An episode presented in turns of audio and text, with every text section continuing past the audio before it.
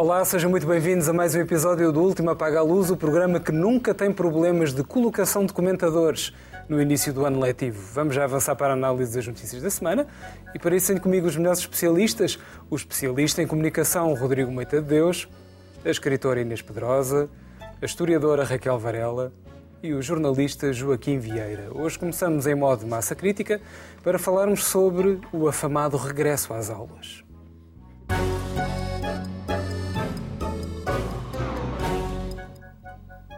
Ora, todos os anos milhares de crianças regressam à escola para mais um ano letivo, repleto de novos conhecimentos e saberes ou repleto de furos, até que sejam preenchidos todos os horários que têm falhas de professores. Em alguns lugares já arrancaram as aulas, noutros fazem-se os famosos sumários com apresentações e, para cumprir a tradição, já vimos Mário Nogueira entrar em Skype nos telejornais. Posto isto, Inês, podemos encarar o novo ano com otimismo? Sim ou não? Boa noite. Uh, já sabes que eu opto sempre pelo otimismo. E também, como sou mãe de uma filha que já acabou o percurso escolar, mas assistia muita, muitas eh, mudanças positivas no sistema escolar, tenho sempre a perspectiva, não tenho nada aquela visão, ai, de antes, sabíamos, sabíamos tanto a escola, a escola do fascismo, é que era boa, não é? Temos muito essa conversa. E depois a escola uh, lá fora é que é bom, sei lá, eu acho que já contei aqui, a minha filha que foi fazer o último ano do secundário nos, uh, nos Estados Unidos da América, esse paradigma internacional, esse império, ela, assim que chegou lá, as notas da matemática que eram 15 passaram para 20, por exemplo. Portanto, nós aqui não estamos matemática bem. Parece que nos Estados Unidos estudam pior, porque ela rebentou a escala lá e noutras coisas também. E, portanto, temos de ter a ideia de que não, não estamos num fundo de um poço em termos de educação. Agora, há muita coisa para fazer e um dos, dos problemas, quer dizer, há muitos problemas e tem de haver investimento na educação. Estamos aqui fartas de falar de, de, da qualidade dos professores ter de ser. Uh, refletida na, na, forma como eles são tratados, e a primeira coisa que não pode acontecer é uma professora, que, estou a falar de um caso concreto, que mora na Figueira da Foz e é colocada na Amadora. E tem de ir trabalhar para a Amadora. Isto continua a acontecer, não pode acontecer. Um dos meios de solucionar isto é a, a, dar autonomia às escolas. Quanto mais democracia, mais democracia de base, agora parece até que estou com, com o discurso da Raquel, mas acho que dar autonomia às escolas é dar eh, é dar proximidade eh, às escolas, às autarquias, e, e há essa tentativa agora. Esta semana, António Costa chamou-lhe a revolução silenciosa, essa flexibilização.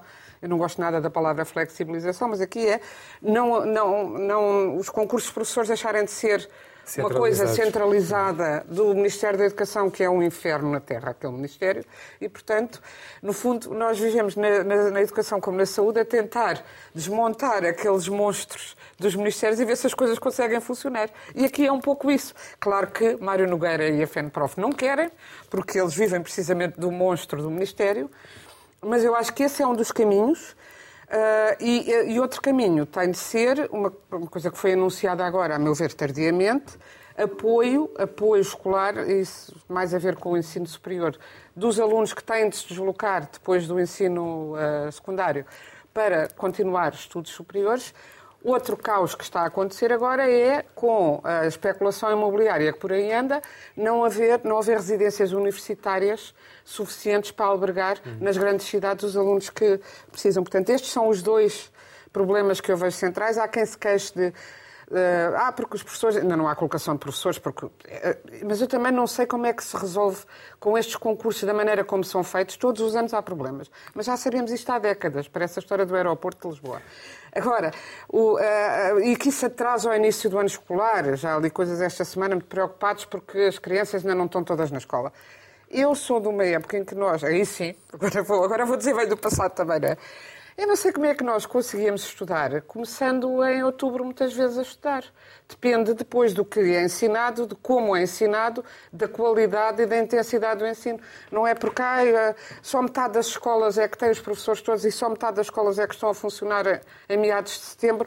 É uma calamidade. Não é porque nós tínhamos três meses de férias, a minha geração, e uma, uma geração seguinte ainda também, e não foi por isso que não se aprendeu. É, é a mesma coisa com a história de quando se inventou terrivelmente para o secundário aulas de duas horas quase. É contra a natura até, não é por aí. E, portanto, é assim por uh, organizar de uma forma humana, atendendo às necessidades do sítio e às necessidades das pessoas. Nenhum professor com, com a maior vocação do mundo pode uh, ir todos os dias da Figueira da Foz à Amadora e é posto na Amadora porque ninguém quer ficar na Amadora. Porquê? Porque é com a história de fixar, de, também dos alunos terem de fixar na área, na área de residência, Uh, só ficam os meninos da Avenida de Roma ficam no Filipe de Lencastre, que realmente é um excelente liceu, e, o, e os meninos pobres ficam na Amadora e, e, não há mistura, nem há, nem há correção e, e, nem há. Nem há, e depois não há equidade mínima. E quem vem para a Amadora é alguém que não, não está sequer preparado e que, e que tem de, quando chega à escola, já fez 200 e tal quilómetros para lá chegar. Muito bem. Raquel, eh, pergunta do otimismo sim ou não para ti, já vais dizer que não, mas eh, endosso-te a palavra. Já te adiantaste. Já, já me adiantei, não é? Já te adiantaste. Acho que os espectadores também já sabem. boa noite, boa noite a todos lá em casa. De facto, eu acho que nós chegámos ao fundo do poço. Eu discordo da Inês, nós chegámos ao fundo do poço porque nós estamos aqui a discutir se uma escola tem professoras, se um hospital tem médicos, nós não estamos a discutir a qualidade do ensino que nós queremos, o tipo de ensino que queremos, que escola é que acreditamos. Portanto, em Portugal, neste momento, não se cumprem os mínimos, apesar da carga fiscal para que se cumpram os médios ser cada vez maior. Um, e isto uh, é realmente, uh, quer dizer, é absolutamente preocupante porque o que nós temos é uma tendência que existe desde que existe escola pública. Portanto, isto é um, não, é um processo com dezenas de anos em todo o mundo ocidental, que é uma tendência para o ensino dualista. O que é que é isto do ensino dualista? É a divisão entre o trabalho manual e o trabalho intelectual, que vocês aqui brincam com a ideia de que uns são pianistas, outros operários, não é nada disso. É a ideia de que tudo o que nós fazemos pensamos. Ora, a escola está desenhada em Portugal e na maioria dos países para uma grande massa, a esmagadora maioria, não pensa o que faz, e há uma minoria que pensa. Uh, e, e, isto é uma estrutura que se coloca depois em vários níveis. Quer dizer, qualquer professor sabe que há meia dúzia de escolas privadas de elite sem telemóveis, com, uh, onde se lê literatura, onde se estuda os fundamentos da filosofia e da ciência, etc. Depois há uma míria de escolas privadas, quanto a mim, muito mais, que a única coisa que fazem é oferecer um serviço das 7 da manhã às 7 da tarde completo. Depois nós temos uma grande quantidade de escolas públicas onde os alunos na sua maioria, não conseguem adquirir o mínimo, a maioria deles chumba a matemática e português, quanto mais adquirir os fundamentos do conhecimento. E isto segundo as famosas estatísticas da OCDE, do PISA e dos exames, Está lá tudo, quer dizer, aquela, esta, esta bateria de exames que não serviu para nada, a não ser para desvirtuar a escola, só há uma coisa para que serve, é para mostrar o completo falhanço das políticas educativas. Porque a maioria chumba a duas disciplinas fundamentais, em que a escola não consegue cumprir os mínimos. Mas dentro da escola pública também já há um sistema dualista, porque dentro da escola pública, e eu desafio lá em casa os professores, os sindicatos e o Ministério a dizerem se isto é verdade ou não, que é os alunos são colocados, os melhores nas turmas A, os médios nas turmas B, os piores nas turmas C. Se nós vamos para escolas de classe média, eh, têm os melhores alunos, nas outras os piores. Os piores são é, encarregues, são elevados para o ensino dito profissional, que não é nada, é barman, porque é isso que é o mercado de trabalho. E, portanto, nós temos aqui uma, uma situação completamente desigual em que a escola não serve à maioria da população. Não serve para elevar, não serve para transmitir conhecimento. E depois, perante isto tudo, vem. Portugal nunca teve uma visão crítica do ensino, porque a visão crítica que existia em Portugal do ensino, que é que nasceu no 25 de Abril, no pós-25 de Abril, que foi dominante, tirando uma margem pequena de, de democracia de base, era a visão antifascista, que é nós não podemos ter uma escola autoritária a dar pancada nas crianças, coisa que evidentemente eu concordo. Isso não é um modelo de escola. Agora, o modelo de escola, que é. O modelo de escola. Nós nunca tivemos um modelo de escola crítica que diga, que diga. Eu, por exemplo, eu defendo isso. Eu defendo uma escola que é um modelo unitário. Que é uma escola deve dar o melhor do fundamento científico e do conhecimento, deve dar trabalho, que inclui trabalho de execução, tudo isso, mas tudo nos mesmos alunos, não é? Uns fazem, uh, uns trabalham com as mãos e outros com a cabeça. Uh, deve dar teatro, deve dar arte. Uma escola tem que dar tudo e tem que dar tudo àquela pessoa, porque só assim nós vamos formar pessoas integrais. Quer dizer, um ser humano integral. Nós não temos isso, nós temos uma, uma, Portanto, nós podemos estar aqui a discutir se há professores ou não há professores, que aliás é uma discussão inútil, porque a verdade é que não há professores, ou seja, há milhares de alunos sem turmas, diga o Ministério o que disser. Portanto, isso é um facto. Depois o Ministério diz que a culpa não é dele, que não sei. É evidente que é dele, quem é, de quem é que é? Nós não governamos, certo? Portanto, é, são eles que governam.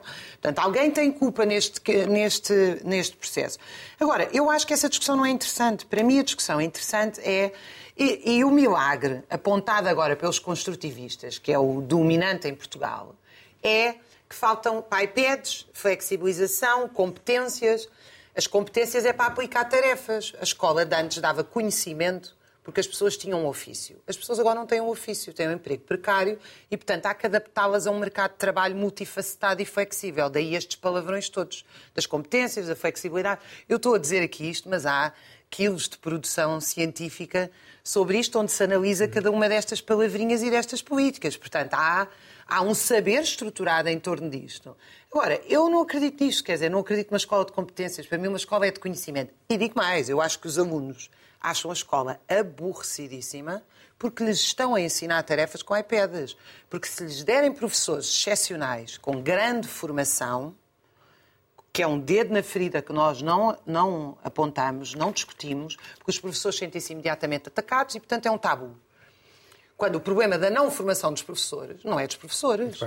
Agora, um professor apaixonante, o que, é, o que é que é apaixonante na escola? É o conhecimento. É hoje isso que se transmite na escola? Tenho muitas dúvidas. Uhum. Joaquim. Nós estamos aqui numa pobre esquizofrénica entre os que chegam todos a matemática e os que chegam aos Estados Unidos e têm vindo a matemática. Portanto, se calhar a virtude está no meio. Eu, por acaso, Deve haver um ponto intermédio. É 10. Deve ser 10. Por acaso, este ano os resultados da matemática até subiram em relação à, à média de, dos anos anteriores. Mas uh, este, este, é o primeiro ano em que. Uh, outra coisa, eu por acaso vejo na escola, concretamente na escola pública, porque eu durante muitos anos fui uh, visitar escolas regularmente. Aquilo que a Raquel diz que falta na escola, eu vejo. Vejo teatro, vejo criatividade, vejo artes, vejo conhecimento, vejo participação dos alunos, vejo construção, vejo coisas práticas, uh, usar a cabeça e usar as mãos, portanto, não é assim uma desgraça tão grande como aqui. Uh, não é, a visão não é a minha, pelo menos, não é tão catastrofista como a Raquel apresentou aqui.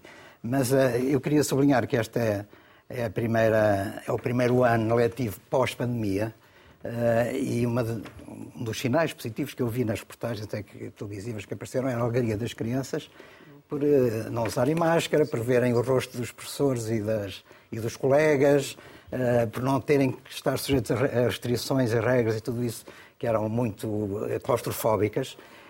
e, portanto, nesse aspecto, eu acho que este ano pode ser mais positivo, até pode eventualmente ser um estímulo para uma aprendizagem eh, mais eficaz e mais entusiasmante.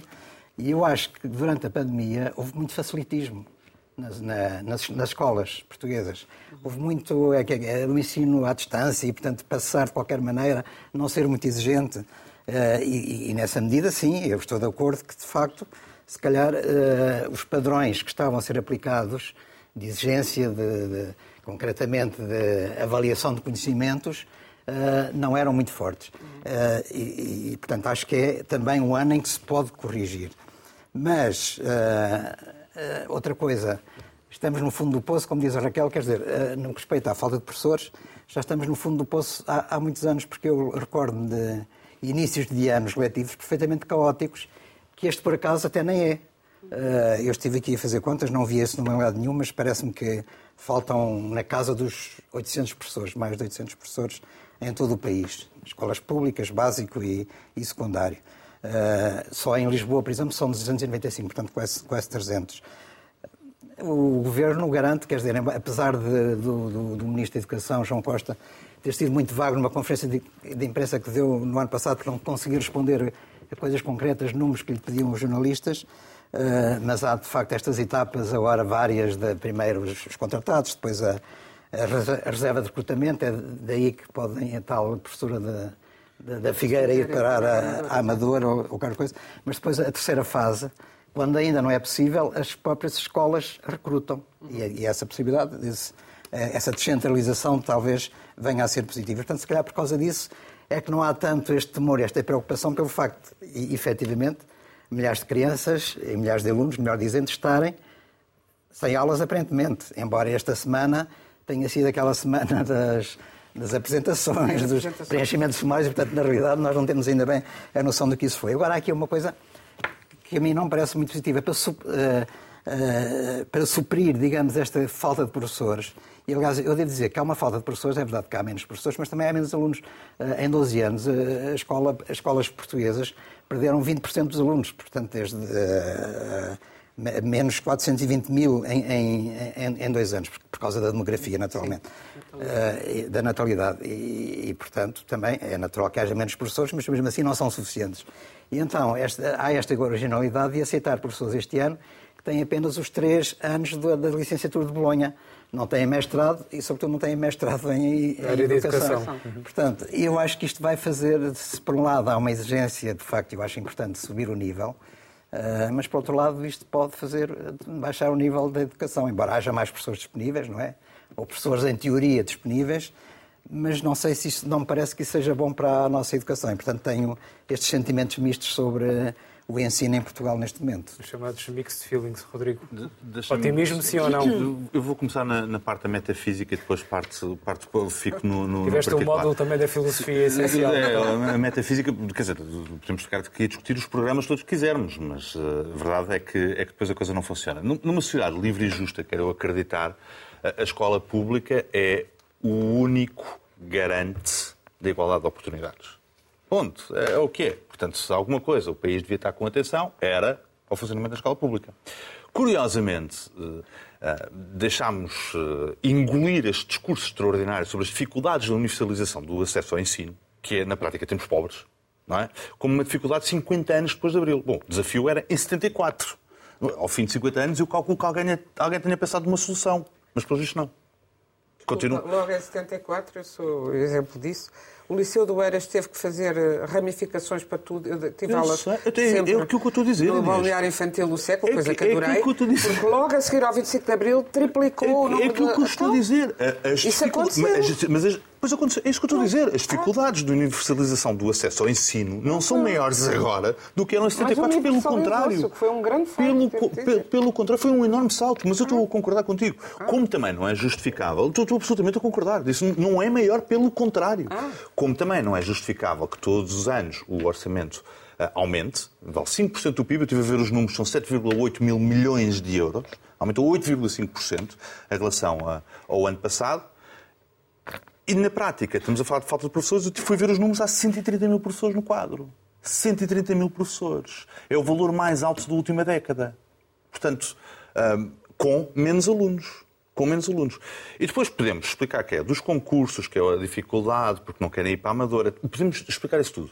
Há dinheiro, há recursos, há professores e o sistema continua a não funcionar e continuam a explicar que é preciso mais dinheiro, mais recursos, sendo que como o aumento do orçamento é não resolve os problemas. O Serviço Nacional de Saúde. É, exato, era aí que eu queria Se calhar há muitos professores no topo da carreira que já não fazem a amadora. Pois, pois. Não, eu, eu hoje estava a ouvir que os professores que vão entrar na reforma este ano letivo já não vão dar aulas. Portanto, já não contam. Então, mas não, isto é tipo funcionário público, não é? Como eu saio às seis da tarde, eu às cinco e meia já estou a arrumar as coisas, não trabalho. É, é, não tenho nada contra as pessoas. É, é, só, pronto, é só, enfim, eu diria disruptivo que é para ser simpático. Não, não vai funcionar nunca.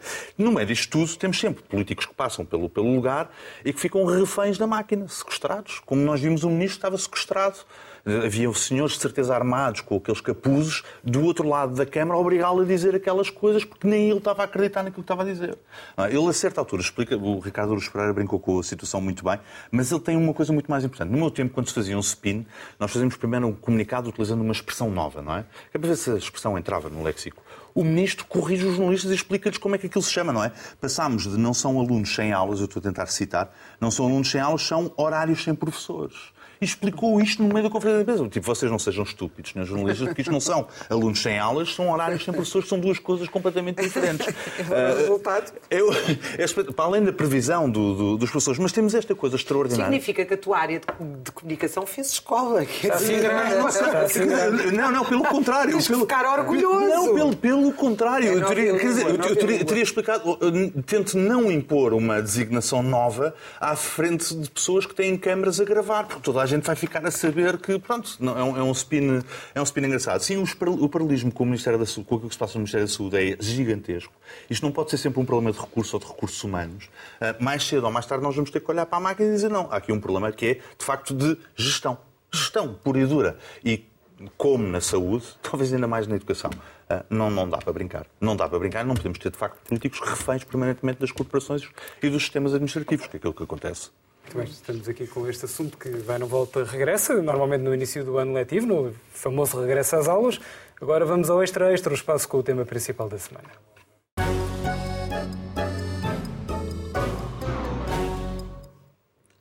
Não é preciso andarmos muito atentos para percebermos que estamos em crise, e há muito tempo, pelo menos desde a queda do Lehman Brothers, há cerca de 15 anos, ou desde que há a exploração do homem pelo homem, como diria a nossa Raquel.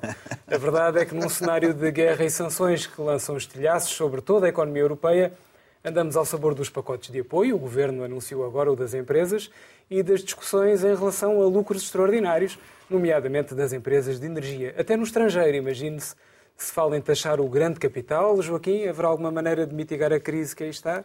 E que ah. vai ficar mais grave. Há uma maneira de mitigar a crise, que é acabar com a guerra da Ucrânia. E, portanto, é, é simplicíssimo, porque é essa guerra que está neste momento a desencadear esta, esta crise toda. Havia uma, um efeito uh, da, da pós-pandemia e, portanto, uh, sobre a inflação concretamente. Quer dizer, mas depois o problema da guerra, da, da invasão, da agressão, melhor dizendo, uh, russa à Ucrânia, que veio, de facto, passar isto para dimensões perfeitamente avassaladoras e que nos estão a afetar a todos. E nessa medida uh, tem havido uma evolução recente da guerra, no sentido positivo.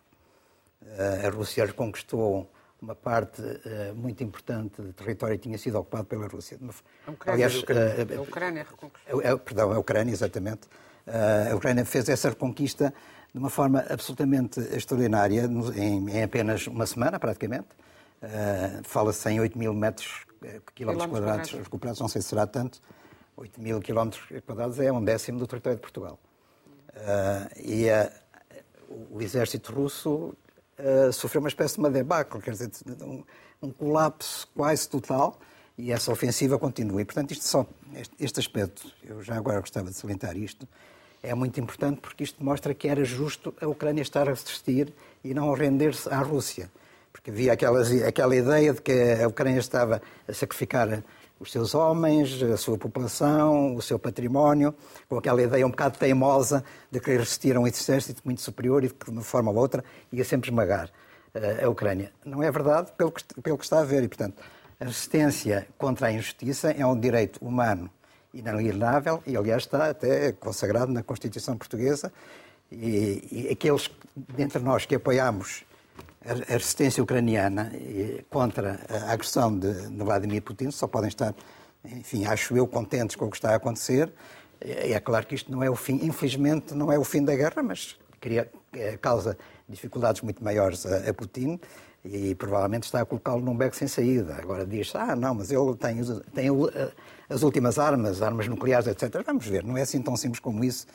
Aliás, perante a China, no encontro que ele teve esta semana com o Xi Jinping, Xi Jinping, ehm, eh, ele próprio já admitiu que a própria China, que é aliada e que tinha, em fevereiro, tinham declarado uma aliança para sempre entre os dois países, eh, ele admitiu que a própria China está com dúvidas e com reservas e que ele teve que responder a questões que a China coloca e, portanto, a questão, não, a situação não está assim tão simples para a Rússia e, portanto, é preciso insistir nesta ideia de que a Ucrânia deve ser apoiada pela Europa. E foi isso que aconteceu no discurso da, da, Presidente, da, da Comissão Europeia, Ursula von der Leyen, esta semana, que é sobre o Estado da União na, no Parlamento Europeu, que é um discurso também importante que define um pouco aquilo que é, digamos assim, as linhas vermelhas que, que, a, que a, Europa deve continuar a praticar e, portanto, é, é aí, nesse discurso, uh, o, o, apoio uh, europeu à, à, à Ucrânia manteve-se ainda inabalável.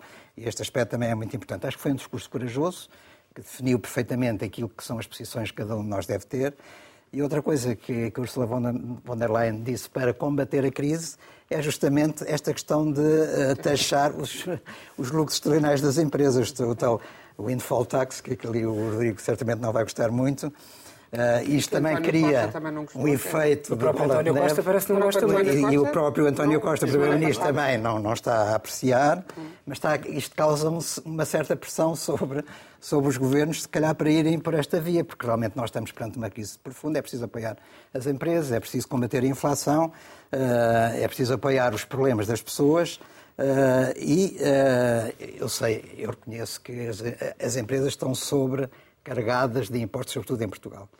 Uh, mas eu acho que havia maneiras uh, mais sensíveis de abordar esta questão. Eu já aqui defendi há duas semanas e continuo a defender. Uh, o imposto sobre os lucros extraordinários não tem que ser sobre todo o dinheiro que é ganho dessa maneira. Mas pode ser apenas sobre o dinheiro que é distribuído em dividendos ou vai para fundos de reserva ou, ou coisas desse género.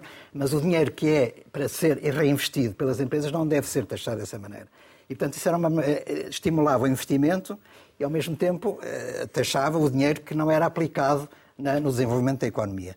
Ao mesmo tempo, se isso dá receitas, de facto, também extraordinárias ao Estado, era possível, se calhar, reduzir os impostos, até para compensar os impostos às empresas, de uma forma geral, que abrangiam também as pequenas e médias empresas, noutros, noutros índices, como, por exemplo, noutros escalões, como, por exemplo, o IVA eh, é uma hipótese, portanto, isso poderia compensar, mas ao mesmo tempo dar, digamos assim, uma mais-valia uh, ao Estado para poder gerir o seu orçamento. mas simplesmente o que se está a pensar, pensa-se muito, quer dizer, não se pensa na, que o sistema fiscal pode ser mais plastificado, mais, mais plástico, digamos assim, mais maleável, mas continua-se a pensar de uma forma muito rígida, ou se é contra, ou se é a favor, muitos impostos sobre as empresas. O politicamente correto é que as empresas não podem eh, ter uma sobrecarga de impostos porque isso prejudica a sua atividade e prejudica a economia. Mas eu acho que se calhar há formas mais criativas e imaginativas de poder abordar esta questão e ao mesmo resolver alguns problemas económicos e financeiros que existem atualmente com esta situação, à espera que realmente uh, a Rússia, de uma forma ou de outra, venha a perder esta aposta de Putin na Ucrânia e, portanto, possa sair humilhada porque merece, porque é uma agressão que vai contra as normas, todas as normas do direito internacional, tem que ser punida, tem que ser castigada. Putin não pode ser ilibado do ponto de vista pois. internacional. Vamos. Uh, e, portanto, a partir daí, de certeza que uh, vamos assistir a um período de crescimento económico. Queremos que seja no curto prazo. O que é que aí vem no curto prazo? Bom, eu acho que antes de mais nada nós, estamos, nós assistimos ao discurso de von der Leyen, que é um discurso de um falcão de guerra, só que desta vez é uma mulher a fazer de falcão de guerra. Uh, o que foi dito naquele discurso foi que é defendida a militarização da Europa, a guerra com a Rússia custe o que custar aos ucranianos, ou seja, o país está virtualmente destruído neste momento, é um dos países mais. Uh, é um dos países que está. Aliás, recentemente tiveram que perdoar finalmente, bem, parte da dívida porque o país estava à beira de, da bancarrota completa e, portanto, este prolongamento da guerra, usando a Ucrânia como palco interimperialista, que é isso que eu acho que se passa, é um desastre completo para aquele povo. E eu devo, aliás, dizer que só é possível porque a Ucrânia é uma sociedade essencialmente, não é essencialmente, mas a, Ucrânia tem um peso muito grande ainda de, eh, de uma sociedade camponesa onde a imigração dos quadros foi gigantesca. Eu acho, sinceramente, que se fala aqui da resistência ucraniana, que eu penso que é muito menor do que eu gostaria que fosse, e isso tem a ver com a composição social do país. É um país que chegou a perder 8% da sua população antes da guerra uh, e uh, tem ainda 14% da população na agricultura no lado ocidental. Pronto, é um país, política. é um país Deixa-me deixa terminar. Ah, não, utiliza lá o termo. O que nós, o que nós utilizamos, não, falta, por exemplo, uh, um papel ativo Sim. dos sindicatos, dos trabalhadores organizados, a opor-se à guerra Pois, da Rússia claro. e a opor-se à pilhagem que já está feita pela União Europeia e os países ocidentais, nomeadamente das terras agrícolas. Porque neste momento. Os camponeses são parvos. Neste momento, neste momento, essas terras agrícolas, nomeadamente, já foram vendidas às multinacionais ocidentais. Era ótimo nós termos realmente uma resistência progressista na Ucrânia, coisa que, infelizmente, temos pouca, aparentemente. Bom, a resistência que existe, ou que é propagada, é a que defende mais isto. Venham mais mísseis, venham mais armas, vamos com a guerra e continuamos e morremos nós e matamos os outros e os outros matam-nos e assim vamos nós mostrar que somos, que a Europa é o grande guardião dos direitos. é Dito isto, Raquel? dito isto, ó, programa, Joaquim, eu é já te disse, alternativa? Joaquim, eu já te disse, é deixa-me eu te dizer, então eu vou-te responder porque eu também estou farta de dizer desde, desde fevereiro. Tu acreditas que é possível a burguesia dos países europeus, as elites, os governantes, se coordenarem ao nível de uma instituição chamada União Europeia para trazer paz ao mundo, porque a solução não está nos países individualmente. Eu acredito que a solução não está nos países individualmente, mas não acredito que os governantes, as elites, os, os donos das empresas tragam qualquer paz ao mundo e sejam capazes de garantir a paz dos povos. Portanto, eu acredito que a única forma de o conseguir, única, e que não está neste momento em cima da mesa, é uma organização de baixo de mo- democracia participativa, como foi, tu estás sempre a chamar aqui a Guerra Civil Espanhola, desculpa Joaquim, mas a Guerra Civil Espanhola o que se passou não tem rigorosamente nada a ver com o que se passa na Ucrânia. O que se passou foi uma resistência de baixo, em que os sindicatos tiveram um papel essencial, as organizações dos trabalhadores um papel essencial. Não é nada disso que se vê na Europa, nem na Ucrânia, nem na Rússia, nem na Europa. É isso que se passa. Agora, desculpa, tu deixaste a tua opinião. Deixa-me dar a minha opinião, porque eu quero continuar. Garantiu o melhor período de paz Eu quero- na Europa desde os tempos da Ah, Idade Média. eu quero continuar e dizer o seguinte: o que, eu penso, o que eu penso que nós estamos a viver é o seguinte: o capitalismo, a seguir à Segunda Guerra Mundial, veio a jogo e disse assim: vocês confiem em nós, não acreditem na União Soviética, que é uma ditadura, e que era, atenção, na minha opinião, não é o socialismo que eu acredito, embora eu seja socialista. Veio dizer: vocês confiem em nós porque nós oferecemos com o capitalismo garantia de crescimento sustentado, pleno emprego, vocês vão todos de férias. A partir dos anos 70, o discurso mudou. Olha, não há emprego para toda a gente, mas nós damos-vos umas migalhas de uma assistência social. Agora, o discurso do capitalismo é este: guerra. É isto que se está a dizer. Sabem porquê?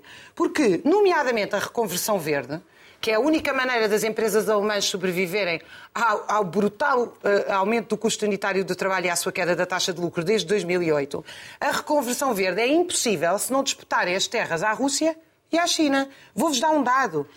Neste momento, as reservas mundiais de, de terra- chamadas terras raras é, calcula-se em 124 milhões de toneladas. Penso que estar a dizer bem, mas depois já verifico aqui o dado. Só para vos dizer o seguinte: quase metade disto, mais de metade na verdade, está na China, no Vietnã e na Rússia. O que é que isto significa? Significa que para fazer um, tele... para fazer um carro elétrico é preciso 9 a 11 toneladas de terras raras. Para fazer um aerogerador é preciso uma tonelada.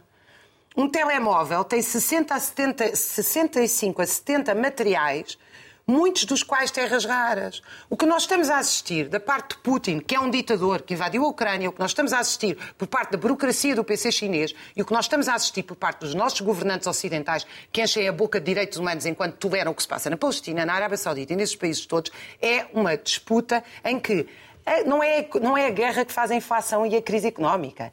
A guerra é uma resposta à crise económica. Trata-se de disputar matérias-primas, como aliás foi sempre ao longo do Vamos século XX. vamos a ver Inês. não percebo uma coisa. Mas Inês, nós estamos a invadir a Rússia para ficar com as terras raras deles. Estamos a estamos a acelerar. disputar. Ó, China, é que não, estamos Estamos a acelerar para o final. Vamos ouvir a Inês. Somos nós que estamos a Mas Mas invadir, estamos a é que invadir a Rússia. a guerra. A NATO invadiu a Não Rússia. sejam, não sejam. Ah, paraquedistas não sejam da NATO. crianças, Vamos infantis. completamente. Não disse nada disso. Rodrigo, não vamos ouvir a Inês. Estamos a acelerar para o final. O Inês. facto, o facto é que há uma, uma agressão in- completamente injustificada de um país eh, soberano e completamente injustificada e totalmente imperialista nos seus propósitos, aliás, expressos, de conquista de território e de refo- reformulação ou, ou, eh, reconstrução, ressurreição do império perdido.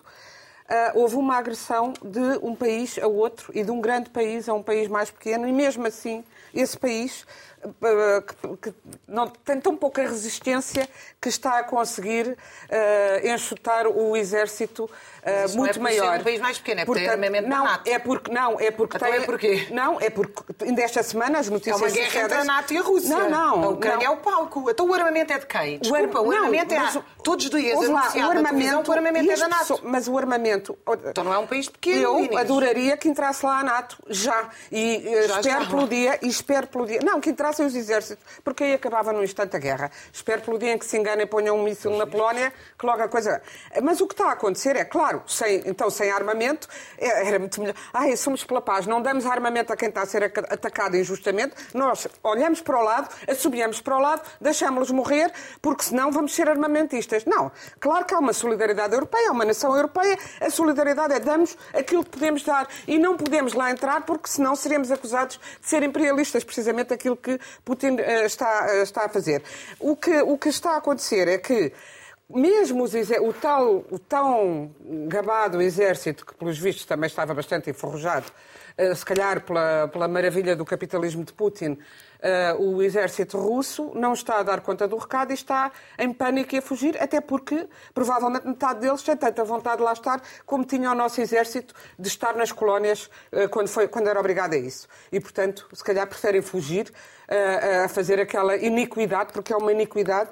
E esta semana, curiosamente, houve valorosos autarcas russos em Moscovo e em eh, São Petersburgo que tiveram a coragem de fazer um abaixo-assinado pedindo a demissão de Putin. Já estão a ser perseguidos judicialmente co- sob o crime de atacar a estabilidade das instituições. Portanto, é assim que funciona esse, esse pretenso im- império. E esta semana eu pessoalmente fiquei muito até comovida com o discurso de Ursula von der Leyen, que é suspeita de ser da área política que eu, que eu defendo, eh, mas que eu acho que tem feito um, um excelente papel na sua função de União Europeia e que fez um discurso eh, onde não ouvi nada sobre militarização. O que ouvi sim foi eh, dizer que a Europa, eh, o que está em jogo é o bloco das autocracias contra o bloco das democracias e, portanto, temos que as democracias têm de se unir e vencer. Não podemos continuar nunca mais a ter dependência extraordinária que tínhamos e que temos ainda energética dessas autocracias. Mesmo assim, já a depend- a dependência da, da União Europeia da, da Rússia energética era de 43%, está em 9%, o que significa que ah, ah, a pouco e pouco se consegui- con- conseguiremos libertar-nos dessa dependência, a fazer propostas bastante sensatas de contenção no uso da eletricidade e de diversificação, de, de- de um caminho cada vez mais acelerado para a diversificação das fontes, para não voltarmos a sofrer, a ter de sofrer essa chantagem inaceitável, dizendo que Ucrânia, o nome da coragem é a Ucrânia, que é aquilo que nós todos temos visto todos os dias, e, apoio, e apelando a que a União Europeia se une, eu espero que sim, no, no- no taxar das empresas eh, eh, com lucros extraordinários depois da pandemia, porque é uma forma de redistribuição eh, que numa situação eh, extraordinária, eh, fora de vulgar e completamente eh, não é, não será para manter sempre.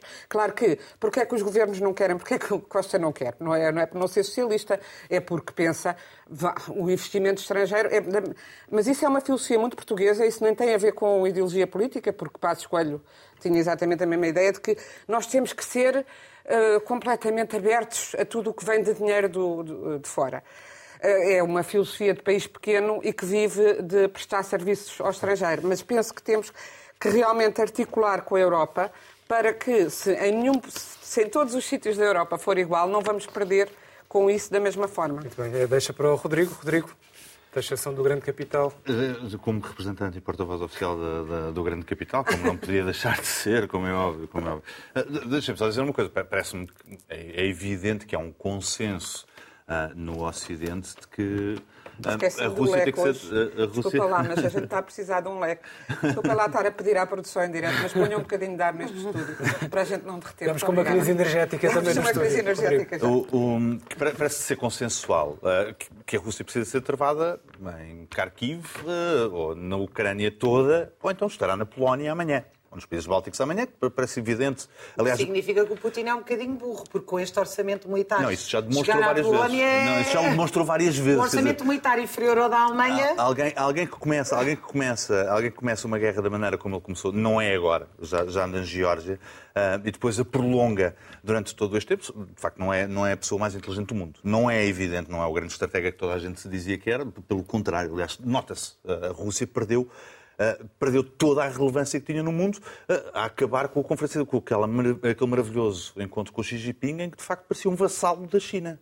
Aquilo foi uma coisa extraordinária. Ele demonstrou de facto que o mundo voltou a ser bipolar. A Rússia deixou de contar. É os Estados Unidos e a China. Ou melhor, Ocidente e a China. Ele conseguiu extraordinariamente destruir aquilo que restava do papel da Rússia no mundo. Mas não é isso que me traz aqui. Aquilo que me traz aqui é a defesa do grande capital. E, portanto, deixa normal, normal. Deixa, deixa Até isso. Mas olha que o Putin também é do grande capital. Não sei, eu não, não sei, não sei, não, não lá, iria por aí. muito perto do fim. Mas, mas sim, deixa-me falar um bocadinho sobre a questão... Deixa, não. Um, Deixa-me falar um bocadinho sobre o pacote de apoio às empresas, porque há, há evidente, evidentemente medidas que são necessárias serem tomadas, nomeadamente o incentivo à produção própria de energia. Essa era, devia ter sido logo por aí que devíamos começar. Ou seja, se o Estado tem que intervir com dinheiro, não é em dívida, mas vale comprar painéis solares e instalá-los nas fábricas. É um, é um, bom princípio.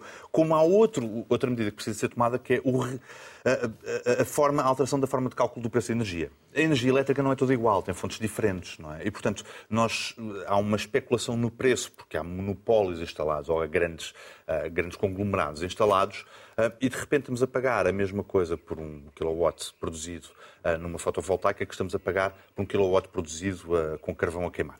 E não é verdade. Não é verdade. E, portanto, esta forma de cálculo tem que ser revista e todo, todo o sistema tem que ser reorganizado. Em Portugal, decidimos, ok, vamos então emprestar dinheiro aos empresários para se endividarem ainda mais, é? para se entalarem ainda mais uh, para, para, para, pagar a crise. Não vai resultar, evidentemente. Não vai Eu resultar. concordo contigo, esqueci-me de falar das medidas e acho que as medidas é um... consistem por junto em aumentar endividamento. É, é, em aumentar endividamento e não, é. isso é nada de estrutural. Uhum. E eu percebo que seja complicado mexer, porque de facto é complicado mexer, mas a forma de cálculo do preço da eletricidade tem que ser mexido, obrigatoriamente o preço da energia tem que ser mexido, uh, custo custar, e eu sei que depois há, há obrigações contratuais, porque são sistemas que vêm de há 20, 30 anos, sistemas de compensação, etc. As CMECs, as famosas CMECs e por aí fora, mas tem que ser mexido Como é elas foram instituídas? Isso é uma coisa que ainda não está esclarecida ao fim destes anos todos. Mas preferia eu, enquanto contribuinte, em vez de estarmos a gastar 600 milhões de euros para, para endividar ainda mais as empresas, uhum. não, não, que, que, gastem o dinheiro para permitir que este, este cálculo seja refeito. Vamos, vamos, então só para terminar para a questão da, da, da, taxa sobre os impostos jornais. Ah, eu, eu, eu uh, discordo por, por, duas razões, uma de princípio e a outra de eficácia. De princípio, porque se o Joaquim ganhar muito dinheiro, vou falar do Joaquim, mas coitado, se o Joaquim ganhou imenso dinheiro desde o princípio do ano, eu fico feliz de ficar feliz pelo Joaquim. Não digo para o Estado intervir sobre o Joaquim. E depois, uh, ou taxar especialmente o Joaquim, porque ele agora tem coisas que eu não tenho. Mas se me calhar o Euro Milhões, lá.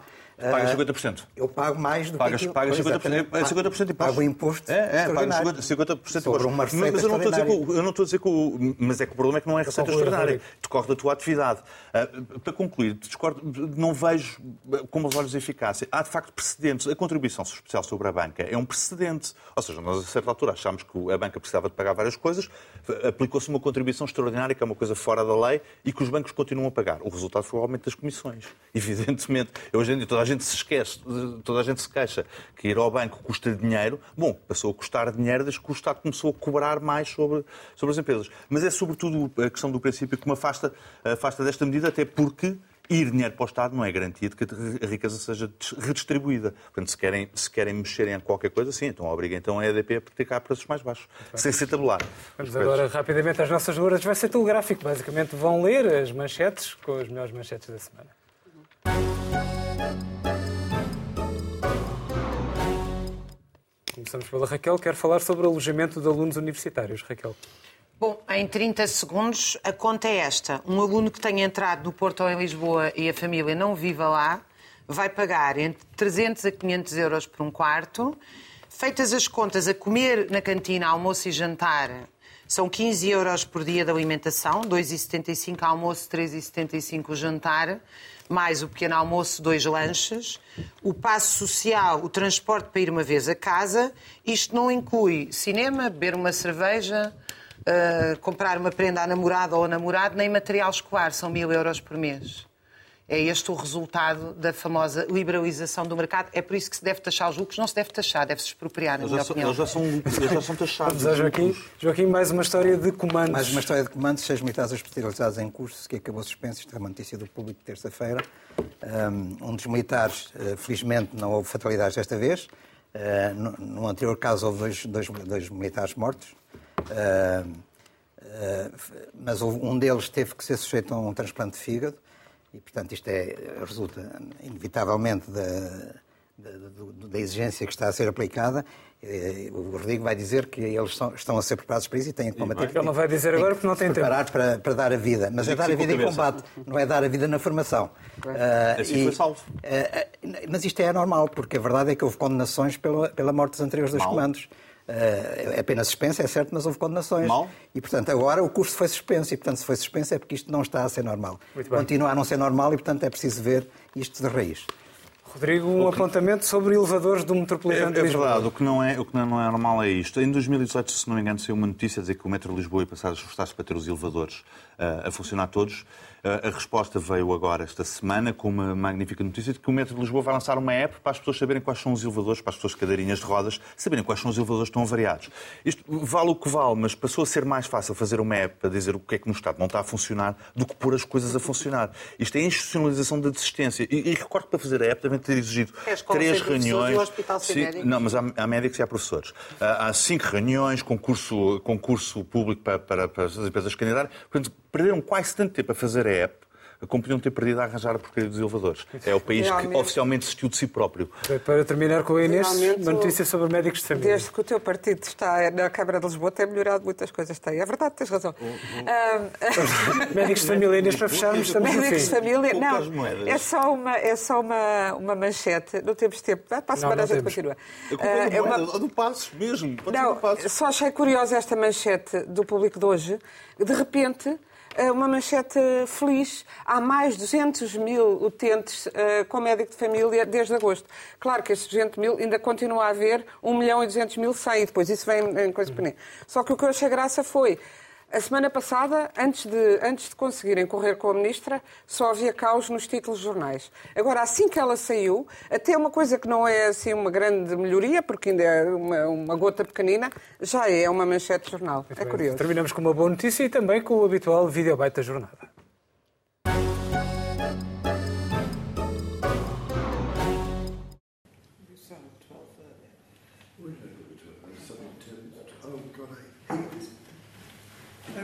Oh, look, it's everywhere. Oh, there it is. Bloody thing.